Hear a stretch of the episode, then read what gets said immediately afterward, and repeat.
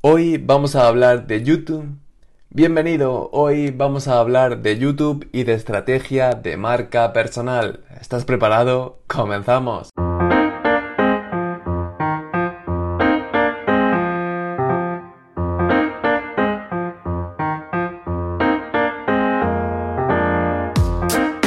Primero de todo vamos a dar respuesta a la pregunta que tanta gente se hace hoy día y es la siguiente.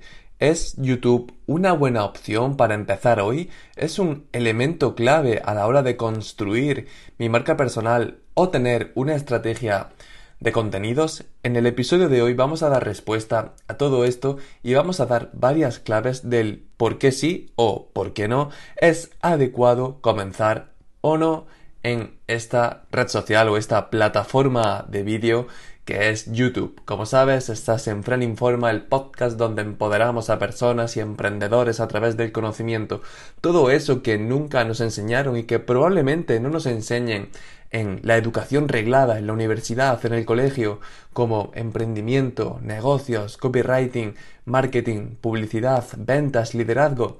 Todo eso y mucho más lo tienes aquí en este podcast. Y ahora sí, empezamos con el episodio de hoy.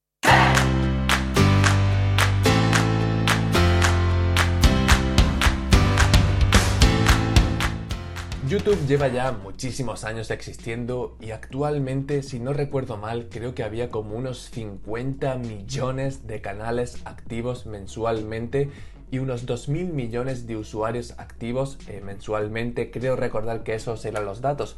Son datos de total locura y obviamente que tu cliente, que la gente a la que quieras llegar está ahí, está en YouTube. Eso es obvio.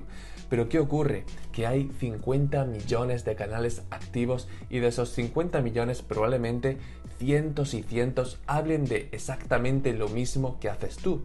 Así que en cuanto a niveles de competencia, no es lo más adecuado entrar a YouTube hoy. Yo entraría a YouTube y es algo que además estoy viendo en mucha otra gente, que no es una estrategia, es una manera de hacer las cosas al final, y es entrar a YouTube cuando ya consigas tener en otra plataforma un público mayor y que incluso ese público empiece a demandarte que quiere ver vídeos tuyos en mayor profundidad, explicando conceptos, o que incluso tú creas conveniente que al crearte ese canal de YouTube, la gente que ya te sigue va a seguirte también en YouTube y que va a ser de una manera más o menos automática en la que vas a conseguir ese gran número o ese número al menos considerable de seguidores en YouTube. Si no, la verdad que es bastante complicado crecer. Yo te pongo eh, como ejemplo justo donde estás ahora mismo. Este canal lleva existente y subiendo contenido desde hace un par de años o tres años. Y es cierto que no ha sido un contenido constante y regular, está siendo constante este último año, este, sí, estos últimos 12 meses más o menos, pero la verdad que es tremendamente complicado, porque además cuando quieres utilizar estas estrategias de SEO para posicionar vídeos y tal,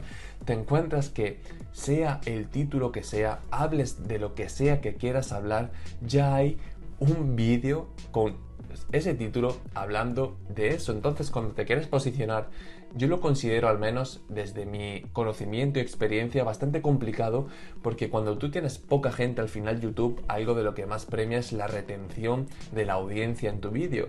Y si no tienes público y tienes menos de 10 visualizaciones, va a ser imposible que YouTube te posicione el vídeo por SEO.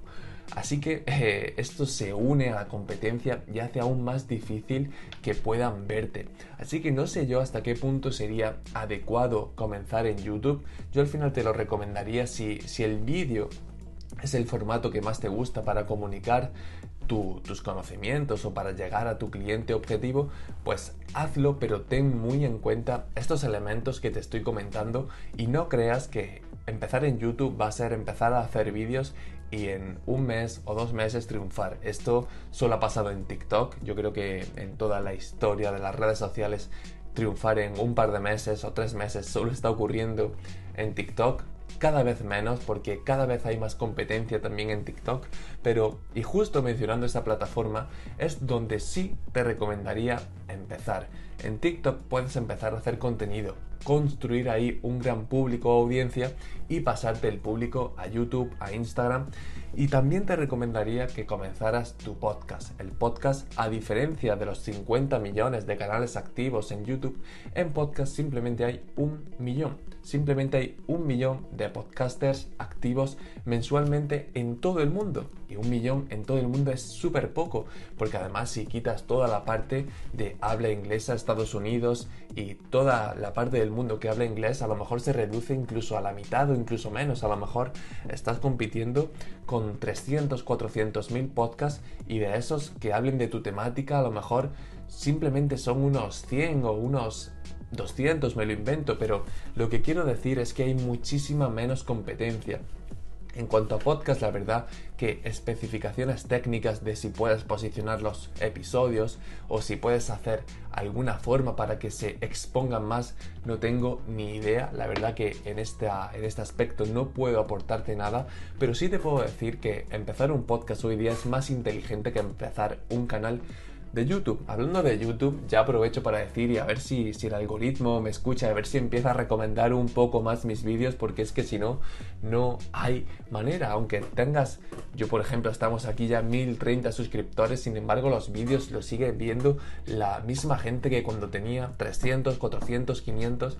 Así que no sé qué pasa, a ver si el algoritmo empieza a, a posicionar, a recomendar un poco más los vídeos al menos.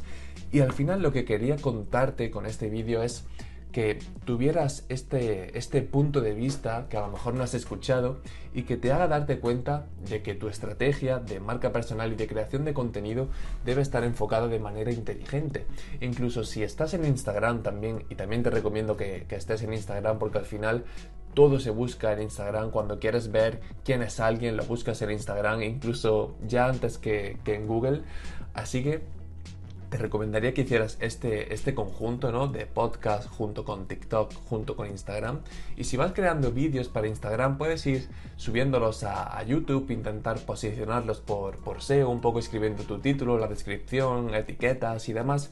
Y bueno, ir viendo cómo va avanzando. Pero por supuesto, no digas que vas a subir un vídeo diario a YouTube porque eso eh, te vas a dar contra la pared, no te va a funcionar seguramente, a no ser que, traigas un contenido súper diferente, súper innovador, súper disruptivo, algo que además guste a la gente. Al final tienes que cumplir creo yo, una serie de requisitos, eh, una lista muy larga para conseguir llegar a YouTube y triunfar eh, en un corto plazo, a no ser que también tengas mucho capital y simultáneamente que subes vídeos a YouTube, también destines presupuesto a propios anuncios dentro de YouTube para posicionar y para no para posicionar, sino para promocionar, mejor dicho, y publicitar tus propios vídeos y que entonces sí llegue a mucha gente.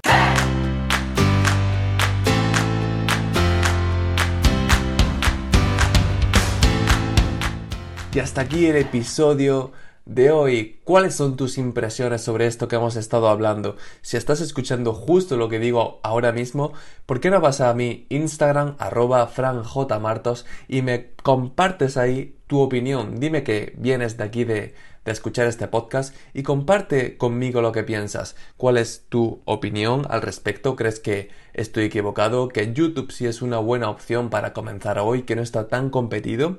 Y al final, si te ha gustado, comparte con alguien que creas que le puede ser de utilidad. Síguenos en la plataforma desde la que nos estés escuchando y como siempre, que vaya el fin de semana genial y nos vemos mañana en el siguiente. Chao.